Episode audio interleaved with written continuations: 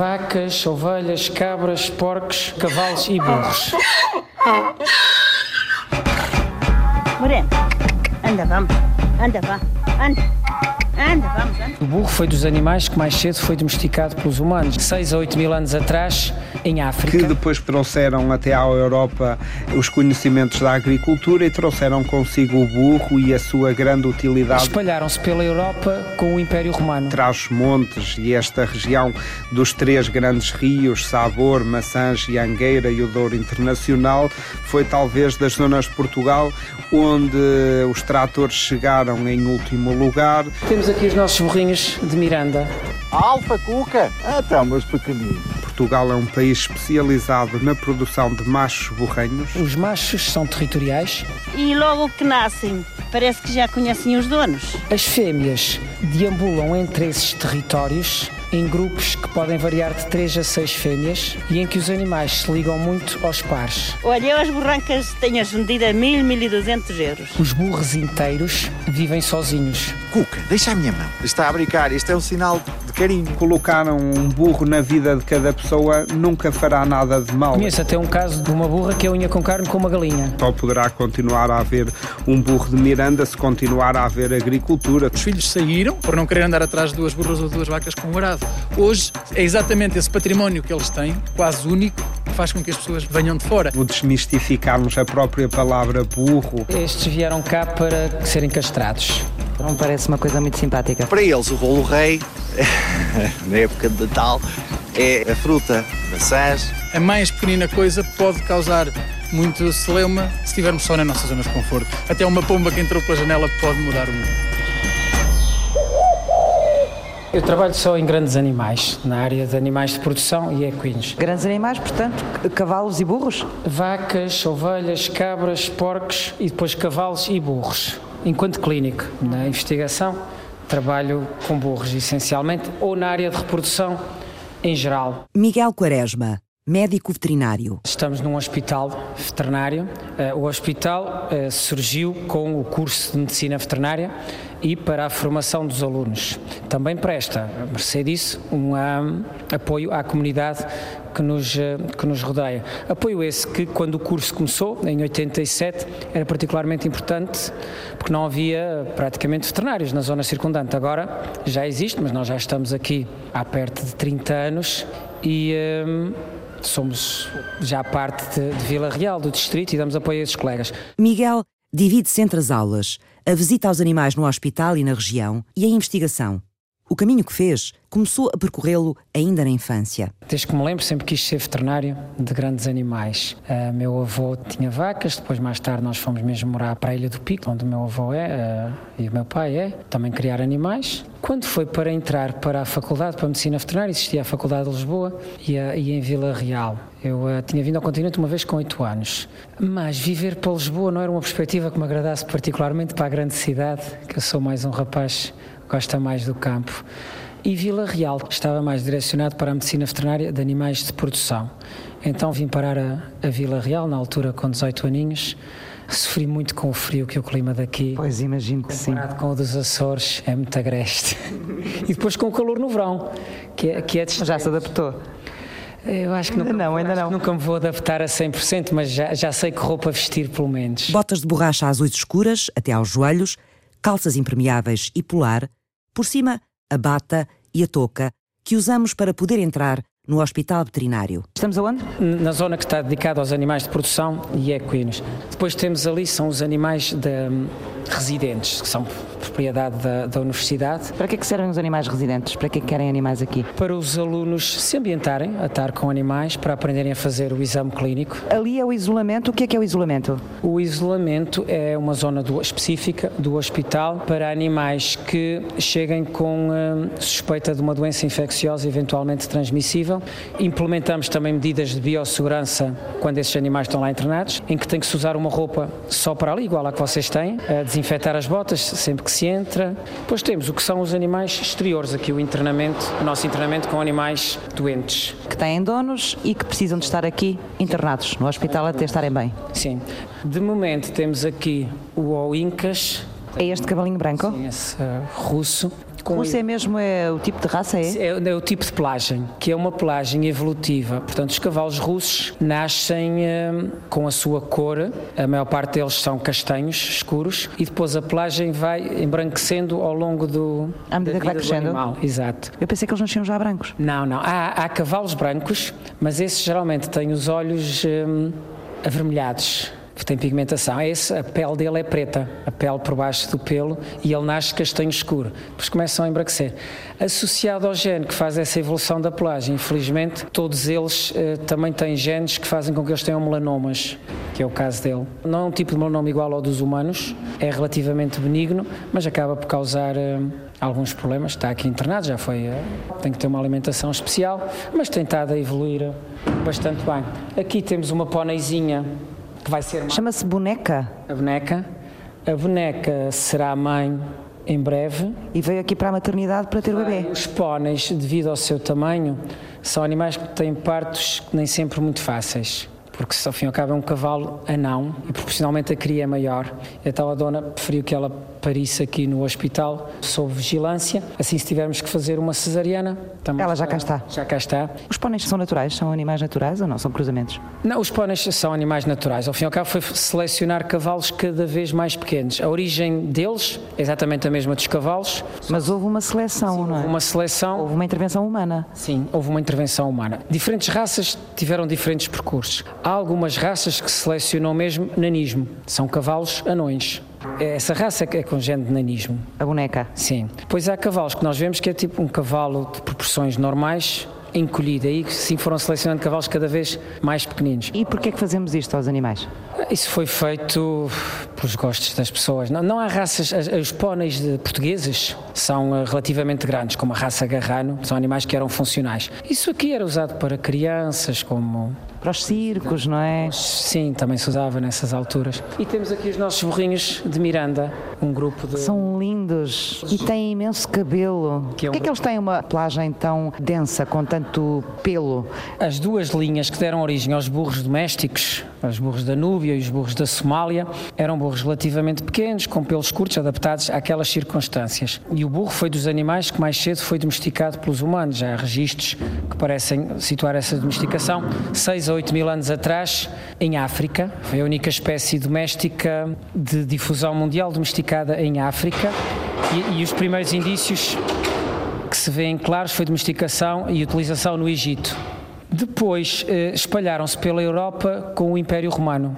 Eh, e então, isso há cerca de dois mil anos, começam a surgir os primeiros registros de burros particularmente grandes e com pelagens escuras e, mai, e maiores. A adaptação ao clima mais frio da Europa, animais maiores e de pelos mais compridos adaptar-se-iam melhor. Então foi ver aqueles que tinham essas características e e ir selecionando sempre nesse sentido. Outra coisa que este animal tem, peço desculpa já interrompê-lo, Miguel, é uma orelha muito característica, não tem? Sim. Sim. Depois, ah, o senhor... Precisa de dar de comer aos, aos burrinhos. Vamos lá então. Ainda tem muito? Estão a comer pouco estes burros. Eles estão doentes? Não, estes vieram cá para serem castrados. Já lhe posso explicar também porque é que se castram a, a- a grande parte. Não parece uma coisa muito simpática. É, é, é, facilita bastante a vida deles no futuro, sim. Ah, Portanto, são burros jovens. são burros jovens. Se reparar, toda a cabeça é proporcionalmente a algumas outras raças de burras maior. São animais que, ao fim e ao cabo, têm algumas características de gigantismo e também têm as orelhas. Mesmo o estalão da raça exige um mínimo de 28 centímetros de tamanho da orelha. E tem essa pelagem interna que também os ajuda a proteger do frio. Miranda do Douro, a zona de onde eles vêm, é uma zona que no inverno fica muito fria. E eles também, a pelagem no inverno fica mais longa e no verão tem tendência a cair ou Está mais calor, não é? Portanto, eles precisam também de arejar mais. às vezes, mesmo nessa altura. Há etos que iam-nos como as ovelhas?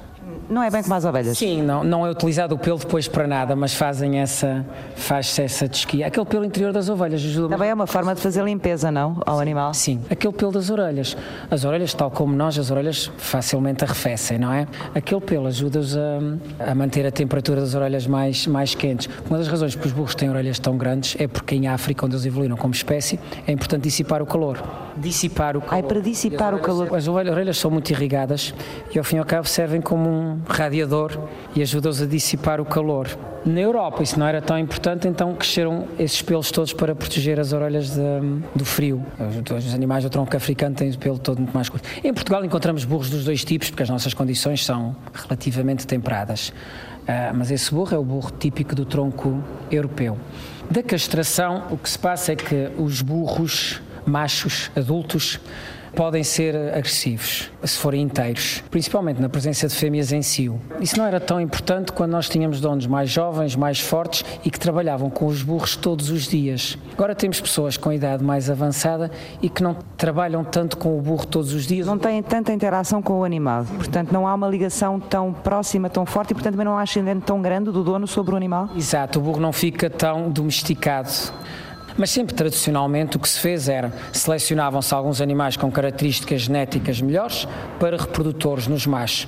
E os outros burros são geralmente castrados pouco tempo após o desmame, que é o caso desses, o que lhes vai permitir serem melhor lidados. E também que ele estava a dizer há bocadinho que em algumas questões da vida deles até melhorará porque os burros inteiros vivem sozinhos seja no estado selvagem, não são um animal de grupo como os cavalos, seja quem tem um burro inteiro não pode ter outros burros junto a ele, porque se forem fêmeas ele nunca as deixa. Se forem outro macho inteiro, estão sempre a brigar. Se for outro macho castrado, também há ali eh, sempre uma certa tendência à agressividade. Enquanto que os burros castrados podem viver perfeitamente em grupos grandes de burros, enquanto os cavalos eh, vivem num sistema de harém, que é um macho dominante e um grupo de fêmeas, que pode variar eh, também conforme as características geográficas e, e o macho.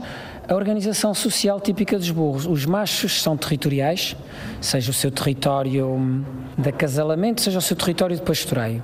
No seu território de acasalamento, que é onde ele descansa, para onde as fêmeas vão quando estão em cio, ele não permite geralmente a entrada de outros animais, senão de fêmeas em cio. Enquanto no território de pastoreio, ele tolera a passagem de outros animais.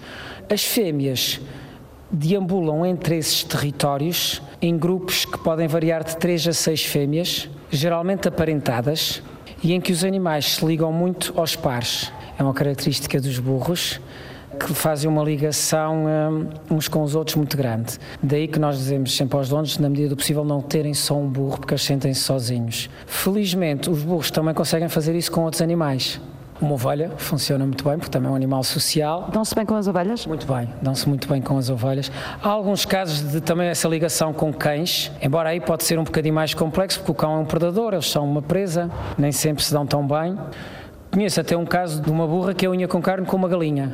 Mas aí é, essa que conheço como caso único, mas eu muito essa ligação. E até uma questão que nós temos sempre esse cuidado aqui no hospital, quando internamos eh, burros que fazem parte de uma parelha, trazemos sempre o seu um, parceiro. O, o seu parceiro, porque senão o burro quando chega aqui independentemente da doença que tenha, vai uh, ter tendência a deprimir, a perder o apetite e mesmo o outro que está saudável e ficou em casa. Também lhe acontece o mesmo? Geralmente perde, perde o apetite. E nós tivemos casos raros, felizmente, de um burro por alguma razão morreu e o parceiro, passado um mês, também acabou por morrer porque perdeu completamente o, o apetite. Miguel Quaresma fez a primeira grande investigação sobre a população do burro de Miranda e a sua reprodução. A tese de doutoramento do veterinário calcula a evolução da raça e traz notícias inquietantes para a sua preservação. Apesar de atualmente nós temos mais de 600 animais, a verdade é que com as atuais taxas de fertilidade, de mortalidade, em 50 anos não temos animais. Está em risco de extinção, segundo os critérios da FAO. A raça de equídeos que tenha menos de mil animais está em risco de extinção. A criação de burros de Miranda tem vindo a ser abandonada pelas populações as taxas anuais de fertilidade das fêmeas é baixa e o número de crias que morrem no primeiro mês é elevado. Os que sobrevivem não chegam para manter a raça. Estamos a falar de uma espécie de intervalos geracionais longos. Eh, entre a idade de um progenitor e da sua descendência passa bastante tempo. Por exemplo, a idade geracional nos seres humanos anda à volta dos 20 anos. É uma espécie de intervalos geracionais muito longos. De um ratinho, são dois meses rapidamente as repõe. Além disso, cada burra para um burranco de cada vez, que o cria durante um ano e só parirá um daí a um ano. Estando a média de idade dos nossos burros atualmente em 15 anos e os intervalos entre gerações são de 10 anos, só para repormos a população que temos hoje em dia e que já tem uma pirâmide um pouco desequilibrada, precisamos de 10 anos. Para rejuvenescê-la, ainda vamos precisar de mais algum tempo. Terra de Miranda. 500 km quadrados, fincados em Espanha. Uma aliança mediada pelo Rio Douro. Há 15 anos descobriu-se que havia aqui uma população de burros com características especiais. Começou então a luta pelo reconhecimento de uma raça nativa e pela sua preservação. E uma associação com uma tarefa. Temos a tarefa de incentivar os nossos criadores a reproduzir os seus animais em linha pura para garantir que de facto estamos a preservar a raça e o nosso património genético que num futuro próximo e talvez atualmente trará benefícios diretos e indiretos uh, para os seus uhum. criadores. Já vão quase 15 anos de trabalho, 14, 15 anos. 15 anos eh, este ano, no ano 2016, Vão vamos celebrar 15, 15 anos Exatamente, de estão, trabalho. Estão quase a festejar essa data. A Associação para o Estudo e Proteção do Gado Asinino, à qual Miguel Novo pertence, desde o princípio. No seu caso, Miguel, como é que foi o seu encontro com os burros e, sobretudo, com os burros de Miranda? Eu sou veterinário, tirei Sim. o curso em Vila Real, na Universidade de Trás-Montes e Alto Douro. Após finalizar o curso, foi-me lançado o desafio de fazer um estágio para o Parque Natural do Douro Internacional, que era eh, a salvaguarda de uma raça autóctone, o burro de Miranda. Existia ainda um património vivo e há um património cultural Portanto, riquíssimo. Havia um trabalho a fazer? Havia um trabalho a fazer. Trabalha na preservação destes animais, portanto, desde essa altura. Desde Há quantos altura, anos, Miguel? São também 14 anos. O, o, desafio é enorme porque o nosso interior vive neste momento momentos muito difíceis. Há um desacreditar por parte dos nossos políticos na sustentabilidade do nosso interior, em que vozes ativas como a minha podem contribuir para alterar um pouco estas políticas que têm sido trágicas para quem quer viver no interior. De que é que depende a sobrevivência ameaçada do burro de Miranda, Miguel? O principal desafio não está com o burro de Miranda em si, mas sim com a nossa população rural. Só poderá continuar a haver um burro de Miranda se continuar a haver agricultura, se continuar a haver um interior de Portugal que tenha condições de vida dignas e dignificantes para quem lá vive. Criou-se um programa de reprodução registar a população de burros, saber quantos são e como vivem, facilitar a reprodução, espalhar por algumas aldeias burros reprodutores acessíveis aos donos de burras férteis e estimular os nascimentos. Os animais da tearia são da família. A tearia passa muito tempo com aqueles animais e dedica-lhes muito tempo. João Rodrigues, veterinário. Eu não acredito que ninguém passe tanto tempo com os seus animais do mundo mais equestre como a teoria passa com os seus burros. Há o trabalho do dia a dia, mas depois também há a atenção e à hora do parto e ela vai lá e se for preciso dorme lá, espera que a burra tenha a cria. Há de facto um vínculo muito próximo que vai mais além da proprietária animal ou da utilizadora animal. Os animais são parte da família ali. Ali, em Paradela, o ponto mais oriental do país onde Nuno Amaral subiu, a aldeia cuida de um burro macho reprodutor nas terras de Iria Gomes. Morena, anda, vamos. Iria Gomes anda, passa vamos. os dias num bulício permanente. As burrinhas, aqui temos quatro agora. Vendemos uma grande desta, uma filha daquelas, daquela o ano passado. E agora ficamos com três grandes e a pequenina. E temos o garanhão mas é do, da associação, o Garanhão. Quatro burras, as burrinhas mirandesas, e um garanhão, um burro cobridor, que a Associação para o Estudo e Proteção do Gado Asinino faz circular pelos criadores. Ele está aqui, às vezes mudam, agora há um ano e tal que está aqui. Pois, eh, quando tenha já a produção dele, este já é o primeiro bebê que vai nascer é dela, dele desde que está aqui. Depois, quando haja dois anos está cá, é que eles mudam. Levam esse e trazem outro. Ali, em Paradela, a poucos quilómetros de Miranda do Douro, o garanhão itinerante já deixou semente. Anda! Ela vai ter bebê agora em o fim de janeiro. Há 10 anos que Iria Gomes aproveita os terrenos que tem em Paradela, onde vive, para criar animais. Olha, chama a castanha, está a primavera, está em Toneta. E também a Morena, a tal burra parturiente em janeiro. Ah, ela é muito mimosa. Ela só quer fugir atrás das pessoas. Quer só mimos, olha. Mimosa, a Morena, uma burra, uma burranca com história. Coitadinha, pois ela nasceu, foi a filha da, da, da Antonieta e logo que, que nascem parece que já conhecem os donos. Acho que já compreendem a fala do dono. E Iria recorda o dia em que nasceu a mais nova, Antonieta. O dia 5 de março. 5 de março. Eu faço anos dia 6 e ela nasceu dia 5. E depois há a Primavera, a matriarca da família. A Primavera é a avó dela. Esta é a avó da Primavera. É netinha. Ou seja, avó, filha, neta, uma família ao cuidado de Iria, É, em Paradela. Ah, pois é, não vê que sim. Então, pois a gente tem os animais, tem que ter aí carinho naquilo que tem, não é verdade? Muito carinho. Ah, quieta que sujas as calças do senhor. Olha, esta. Uns mimos e outros tantos alimentos. Ai, dou-lhe dou aveia. Dou-lhe aveia, dou-lhe feno e assim. Damos-lhe os miminhos outras coisas que a gente colhe nas hortas. E de resto tem as quatro burras e agora o garanhão emprestado, um cotidiano repleto de rotinas. Olha, passam o dia, a parte do dia, passam na, na sua casa, lá na loja, que chamamos-nos aqui, no estábulo. E depois outro no- nos pastos, por aí nos lameiros. Agora mesmo tiveram noutro lameiro e trouxe-os eu para aqui. Estava à espera do senhor e pus-os aqui. E trabalham também, aqui e ali. Trabalham, quando é na época de trabalho, sim, na primavera. Na, na época de, de primavera, sim. Iria Gomes e o marido vivem da agricultura e da criação de burros mirandeses. O valor de mercado varia também mediante a estima que a proprietária tem ao animal. Olha, eu as borrancas tenho-as vendido a mil, mil e duzentos euros. Essa coisa que saiu agora, a primavera, não a vendo, mas se a vendisse já não a vendia a menos de 200, de 1.200 a 1.500 euros. Ainda assim garante que, apesar dos interesses económicos, o mais importante é o que dá e o que recebe dos animais. Os meus animais, sim, querem carinho como se fosse o, o cãozinho, vê que tu vens a garimar. Olha, Lindinho. Morena, anda, vamos. Se teu pai me dera uma mula russa. A colocação estratégica de burros reprodutores nas aldeias não chegou para motivar a população a reproduzir os animais, considerados muitas vezes inúteis pelos donos. O perigo da extinção continua vivo. Será o mundo rural simples e estático? Os cientistas sociais garantem que não. Provam que ele é complexo e dinâmico, mas largamente desconhecido. Acreditam que é no conhecimento, na ciência, que está a chave da sua transformação sustentável. O ponto de partida. Regressamos já.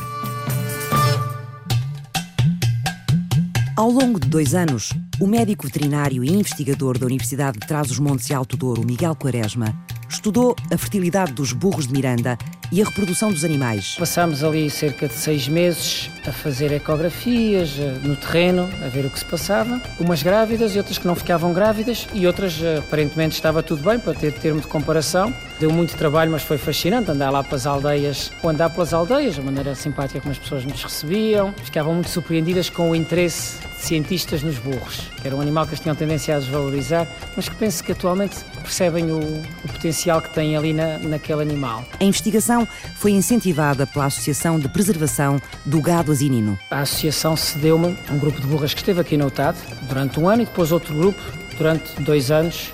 Foram os meus animais de estimação. Fiz 3 mil ecografias a, a estas burras. Todos os dias, pelo menos duas vezes por dia, eu estava com esse grupinho de burras, às vezes com 40 graus no verão e a nevar no inverno alguns dias. Permitiu-nos fazer alguns estudos muito interessantes de como, ao longo da sua vida reprodutiva, há variações e também como, com a perca de peso que os animais geralmente têm no inverno, devido ao frio e, portanto, teriam que comer mais para manter a temperatura, isso faz parte também do que é o ciclo normal, que também isso afetava o ciclo reprodutivo delas. As burras que não perdiam peso continuavam a fazer cios o ano todo e a ciclar, e as que perdiam peso, isso não acontecia, paravam de ciclar. Com os valores de fertilidade das burras, o número de crias que morriam no primeiro mês e analisando também a pirâmide hereditária destes animais, Miguel Quaresma conseguiu prever a evolução da raça. Apesar de atualmente nós temos mais de 600 animais, a verdade é que com as atuais taxas de fertilidade, de mortalidade, em 50 anos não temos animais. Por que as taxas de reprodução dos burros de Miranda é tão baixa? Durante a investigação, fomos tentar perceber se as razões para tal eram biológicas ou socioeconómicas. A verdade é que são essencialmente socioeconómicas. Tem a ver mais com os donos dos animais do que com os animais? Sim, com a demografia do solar da raça, que é a zona de Miranda do Douro. A zona de Miranda do Douro é uma zona que as pessoas estão envelhecidas, está a haver uma tendência à desertificação. A coisa que nós percebemos foi que a idade média dos donos dos burros anda perto dos 70 anos, pelo que as pessoas não sentem a necessidade de reproduzir os seus burros porque não estão a pensar ter mais burros. Conhecidas as causas da baixa reprodução dos burros de Miranda, Miguel Quaresma procura agora conhecer também as razões pelas quais morrem tantas crias durante o primeiro mês de vida. A taxa de mortalidade é de 8%. Em animais de produção, uma perca acima dos 5% já é considerada preocupante. E nós vimos que a taxa de sobrevivência dos burrancos era diferente conforme o mês em que eles nasciam. Os que nasciam em meses muito frios ou muito quentes tinham uma taxa de sobrevivência um pouco menor. Outra coisa que reparamos foi aqueles que nasciam de mães muito jovens, com menos de 4 anos, também tinham a taxa de sobrevivência menor. Provavelmente por as mães ainda não terem tamanho, capacidade de produção leiteira ou mesmo do crescimento do feto, ideal para o desenvolvimento. Também reparamos que aquelas que nasciam de burras com mais de 15 anos tinham taxas de mortalidade mais elevadas. Também provavelmente porque já não há um crescimento tão normal e mesmo no parto pode haver alguns problemas. A idade ideal de reprodução das burras será entre os 4 e 5 anos até aos 15. Devemos concentrar a vida reprodutiva das burras nessa altura. As causas da morte dos burros bebés podem ser mais profundas. Miguel Quaresma acredita que o motivo pode estar na genética. Provavelmente pode haver já até alguma fragilidade das crias, porque uma população que diminui muito, os níveis de consanguinidade podem ter aumentado, as crias podem ser um pouco mais frágeis. Desde que nós começamos a fazer os registros, evitam-se cruzamentos entre animais que nós saibamos que são aparentados. Pode ser um risco, porque quando aumentam os níveis de consanguinidade, a primeira coisa que sofre é logo a reprodução. Os níveis de fertilidade descem, porque há logo mais mortes embrionais precoces, que é a natureza a tentar corrigir o erro. Então, um trabalho que nós fazemos muito juntos dos proprietários é sensibilizá-los para quais são os cuidados que uma cria precisa no início da vida.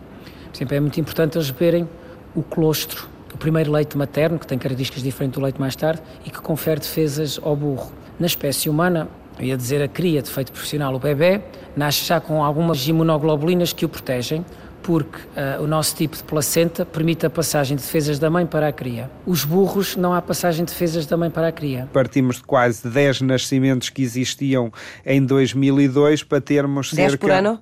10 por ano, que não eram muitas vezes em linha pura, já se estava a desvirtuar aquilo que seria a população do burro de Miranda, para neste ano de 2015 termos cerca de 110 nascimentos em linha pura. Miguel Nóvoa, da Associação de Proteção do Gado Zinino. Apesar dos burros de Miranda continuarem em risco de extinção, a evolução da espécie na última década foi positiva, mas não chega para a salvar. A domesticação estragou o namoro entre os burros. Os burros têm um processo de cortejamento entre o macho e a fêmea bem mais complexo que nos cavalos, o que nos dificulta fazer recolhas de sêmen para congelamento sem a presença de uma fêmea em cio.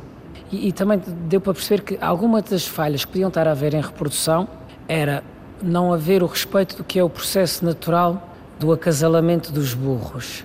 O processo natural de acasalamento de uns burros demora hum, praticamente o que é a duração do cio de uma burra, que são seis dias, em que o macho e a fêmea têm aproximações, afastamentos, até que depois hum, há efetivamente o, o, coito. O que nós fazemos na domesticação é temos o macho isolado da fêmea e quando vemos que ela tem cio, levamos a fêmea ao macho, que é o que se deve fazer, porque o macho é territorial, eh, quer estar no seu território. Um dos erros pode ser esse, levar o macho à fêmea, acontece às vezes, o macho fica inibido e também às vezes já demasiada pressa do processo ocorrer. Foram criados postos de cobrição especializados em algumas aldeias, conseguimos burros reconhecidos, inscritos no livro genealógico, que foram colocados em aldeias estratégicas que são muito importantes, uhum. porque só conseguimos ter uma reprodução destes animais se houver um fácil acesso das fêmeas reprodutoras Exato. ao macho Portanto, reprodutor. Já conseguiram criar eh, esses postos de cobrição em algumas aldeias, ainda não é o suficiente, ainda precisa precisavam de mais. A população do burro de Miranda rejuvenesceu. Há mais fêmeas reprodutoras de excelente qualidade espalhadas pelo Planalto Mirandês e existem bons exemplares que eh, provavelmente possam estar numa aldeia que fica longe desses postos de cobrição. Neste momento, o incentivo da associação de estudar e compreender melhor o ciclo reprodutivo, quer do macho reprodutor, quer da fêmea reprodutora, vai nos permitir também nos próximos anos darmos um enorme relevo à possibilidade de realizarmos a inseminação artificial com sêmen eh, fresco, ainda não está estudado a nível mundial a utilização de sêmen congelado nos burros, o que é mais uma dificuldade que temos que vencer, e a criação de um centro de reprodução vai ser possível de concretizar, mas não com as condições ideais que nós gostaríamos de ter ao nosso dispor.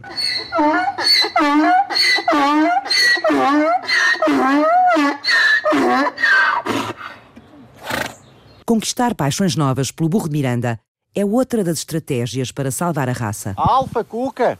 É assim todos os dias. Nuno Amaral. Ah, então, meus pequeninos. Manhã cedo, o contabilista José Comba sai de casa, em Vila Real, e faz 10 km para ver e cuidar dos animais de estimação. É descobrir que os trato como animais domésticos e eles comportam-se como animais domésticos. Isto é extraordinário. Uh, não, nunca imaginei. Isto é, é fruto do, da experiência. A experiência levou o técnico de contas a encarar os dois burros mirandeses, Cuca e Alfa, como fiéis amigos, parceiros de brincadeira. É o que um cão e um gato fazem. Portanto, dar-nos. enrolam-se e, e, pronto. E, e é isto. Faz festas, brinca, provoca, lida com Alfa e Cuca como animais de companhia. Como animais de companhia. Se eu, na minha casa, tivesse espaço, Uh, se calhar eu punha-lhes uh, o barraquinho ao lado da minha casa, uh, se calhar até iam à cozinha e dava-lhes de comer. Tudo começou em março deste ano. Eu não tenho pessoalmente nenhum contacto com animais deste porte. Acontece que este ano, em março, recebi um, um, um amigo meu, enviou-me um e-mail com os passeios de burro. E José Comba acedeu ao convite. Foi aos passeios de burro promovidos pela Associação para o Estudo e Proteção do Gado Asinino, em Atenor, Miranda do Douro, deliciou-se, apaixonou-se. Foi uma experiência fantástica. Foi colocada a semente aqui. E a semente foi germinando, foi crescendo, ocupando os pensamentos do contabilista José Comba. Desde março até abril, maio, estive, digamos, em discussão interior comigo sobre a possibilidade de, criar burros. Puxou pela cabeça, falou com os amigos, emprestaram-lhe um terreno. Cuca, deixa a minha mão. O Mirandas mais novo interrompe. Ai, está a brincar, isto é um sinal de, de, de carinho. Já com o terreno, Comba, com 41 anos, enfrentou outra tarefa difícil, convencer a família. E acharam a ideia louca, não é? Mas a verdade é que, pronto, depois lá chegámos a um consenso, está bem, então vamos avançar. Levou a melhor e os burros chegaram, dois meses depois. Quando eu os recebi, eles pronto, vinham um bocadinho selvagens, mas selvagens comigo. E não me obedeciam, portanto tive que os transportar ainda no início. Que andar um bocado a bater-lhes, a empurrá-los para eles marcharem. José Comba conseguiu amestrar, convencer os animais. Todos os dias, de manhã cedo, faz-lhes festas, alimenta-os, fala com eles, Cuca e Alfa retribuem. Há um sentimento de reconhecimento muito que, que eu não fazia ideia que fosse possível. É o reconhecimento, é, é, é, acho que é a palavra adequada. São os animais que reconhecem. José Comba reconhece também que, depois de cada refeição, dá-lhes uma espécie de mimo, uma sobremesa. A abóbora é, mimo e faz bem também. O. É, é o rebuçado. Uh, também, para eles, o rebuçado, digamos, o, o bolo rei na época de Natal, é, é a fruta, maçãs. O contabilista admite que aprendeu com os dois burros mirandeses, que mudou, que retira lições todos os dias. A simplicidade das coisas e, e ter paciência, sabermos esperar. José Comba espera agora por outro burro mirandês, já encomendou, para já vai continuar a ser técnico oficial de contas. Mais tarde, quem sabe, diz, pondera dedicar-se a tempo inteiro à criação destes animais. Ah, então, meus pequeninos. O importante é que seja um novo criador com um novo projeto associado ao aspecto terapêutico, pedagógico, lúdico ou outra vertente que seja, deve ter sempre como característica principal a sustentabilidade do seu projeto e a capacidade de poder ter os burros com a melhor qualidade possível e com o menor gasto possível. É muito importante conhecer eh, ao pormenor as características fisiológicas do burro, compreender o que Fazem come. formação nessa área? Fazemos muita formação e estamos totalmente disponíveis também para aconselhar e para dar uh, formação nesse sentido. Hum. Incentivar a população transmontana a saber cuidar dos burros.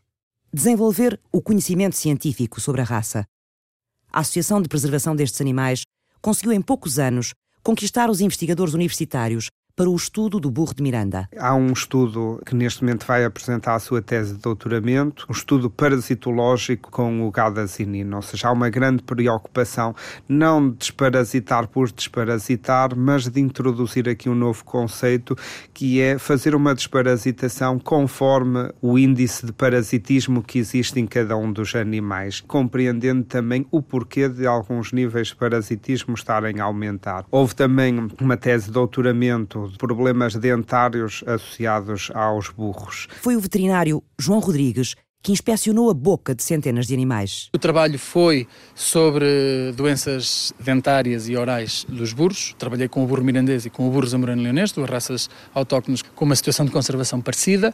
E eu, quando acabei o, a licenciatura e comecei a trabalhar com os burros na zona do Planalto Mirandês, apercebi-me de facto que estava tudo por fazer. Aqueles burros praticamente nunca tinham sido alvo de estudo. Também foi um trabalho educativo, porque é interessante, não, não é só ir recolher os dados, é também estar com as pessoas, perceber quais são os problemas que elas têm, a forma como elas entendem e encaram esta questão, neste caso era da patologia oral. E acabei doutoramento em 2013 e comecei depois a trabalhar em, em Lisboa. João Rodrigues divide-se entre Lisboa, onde dá aulas, e Bragança, onde vive e trabalha como veterinário. E ainda tem tempo para se dedicar à Associação de Tração Animal. O uso dos animais como veículos, sobretudo na agricultura, move um encontro anual no Nordeste transmontano. As pessoas de idade da zona do Planalto, que naquele dia são os nossos professores, um disse uma coisa muito interessante que foi: não entendo como é que as mesmas razões que mandaram os meus filhos para fora hoje trazem gente à aldeia. E eu entendo que isso lhes faça confusão na cabeça. Os filhos saíram, naturalmente, por não querer andar atrás de duas burras ou duas vacas com um arado. Hoje é exatamente esse património que eles têm, quase único, que faz com que as pessoas venham de, venham de fora. E de facto eles sentiram-se importantes naquele dia e também é importante que as pessoas comecem a valorizar aquilo que têm. Podemos ter uma ideia romântica, mas Miranda Douro também é preciso perceber que viver no interior do país também chega a ser duro, no sentido do isolamento. Os invernos são duros, os transmontanos não mentem quando dizem que são nove meses de inverno e três de inverno, mas também nos permite puxar pela imaginação. As coisas acontecem porque nós queremos que aconteçam. E aí é onde as associações assumem um papel tão importante. E a zona de Miranda do Douro é uma zona muito rica no surgimento de associações do, do mais diverso, dos mais diversos âmbitos, exatamente porque esse isolamento levou também a que tantas coisas que as pessoas que, que vão lá à procura encontram seja a ruralidade, seja a música tradicional, seja a questão das raças autóctones. Em Lisboa as coisas acontecem e eu sou um, um, participante. É muito mais difícil organizar algo. Ali as coisas acontecem porque nós as organizamos. Durante centenas de anos, o burro foi um dos grandes motores da economia agrícola transmontana. Até 1970, não é? Trás-Montes e esta região dos três grandes rios, Sabor, Maçãs e Angueira e o Douro Internacional, foi talvez das zonas de Portugal onde os tratores chegaram em último lugar, onde também houve a construção das grandes ligações rodoviárias. Também muito isto... por força das próprias características do terreno, não é? Exatamente, principalmente estes três grandes rios, não é, que faziam e que limitavam de uma forma muito real a chegada é, das máquinas agrícolas que vieram substituir os machos e as mulas e depois também os burros. Estamos a falar do trator, das ceifeiras eh, industriais, de, da motorroçadora que usavam também para cortar o cereal, que eram os trabalhos que até 1970 eram feitos, eram feitos por os animais. Foi meio prioritário de transporte, onde o terreno beligerava com a atividade humana. Para o povo, quer para o padre, quer para o médico, não é? Também é a região onde, em último lugar, chegaram também os carros, não é? E onde todas as populações se faziam deslocar aos grandes centros e aos mercados para vender uh, os seus produtos agrícolas com recurso a animais. E a função dos burros de Miranda era do trabalho agrícola e uma aptidão mulateira, ou seja, eram burros feitos também para fazer mulas, que estes animais depois eram um animal de trabalho por excelência, mas é claro que sendo as mulas híbridos e portanto inférteis é preciso ter cavalos e burros. São híbridos de cavalo e burro, as mulas. Sim. Sim, a mula é um animal de trabalho por excelência porque reúne a força do cavalo, a resistência do burro. Quem não tem cão caça com gato. Aquilo que na verdade existia era um domínio da nossa nobreza em apenas permitir o cruzamento de éguas com outras éguas para originarem éguas e quando eram produzidos híbridos, ou seja, o cruzamento da égua com o, o burro, que daria origem de preferência a uma mula eguariça, essas mulas eguariças continuavam a ficar nas casas rurais mais ricas e com mais posses. Eh, o nosso povo apenas eh, se desenrascava conseguindo um macho que era preferido a uma mula, filho de uma burra, não é? Um macho burranho, tinha mais características de docilidade e de calma associados ao burro e em que os portugueses conseguiram de alguma forma especializar-se na produção deste macho, que era o verdadeiro trator, por exemplo, do Douro Vinheteiro. Durante centenas de anos, o burro salvou o homem. Hoje o homem empenha-se em salvar o burro descobrindo-lhe um novo papel social e encontrando-lhe um futuro.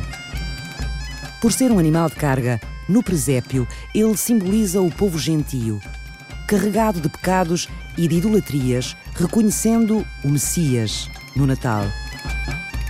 No entanto, livre das cargas simbólicas alheias à raça, no reino maravilhoso de Torga, o burro é simplesmente um burro, companheiro ancestral da aventura humana.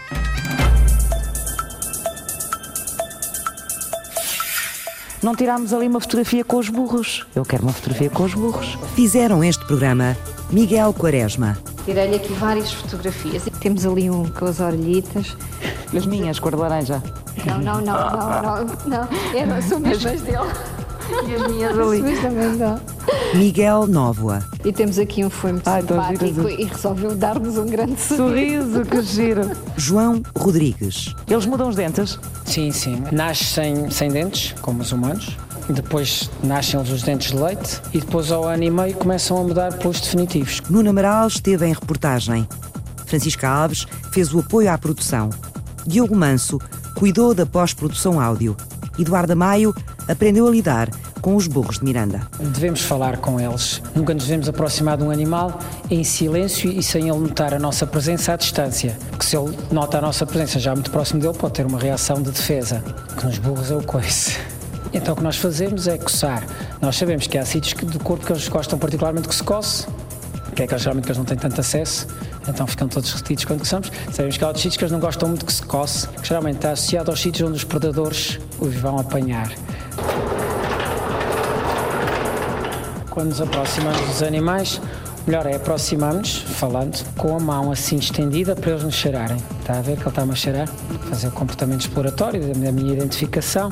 Devemos também ter os dedos recolhidos, porque há animais que mordiscam com as costas da mão. Quando queremos dar alguma coisa de comer, é pousada na palma da mão com a mão estendida, nunca assim, porque eles aí, sem querer, quando forem apanhar o que nós estamos a dar, podem nos apanhar. Assim estendido e depois. Aqui é um sítio que quase todos gostam muito que se coça, entre, entre as ganachas. Eh, eh, Seria o nosso queixo. Nas orelhas nos gostam que se mexa, outros nem por isso. E já levou algum coice, Miguel? Já. Já. Já.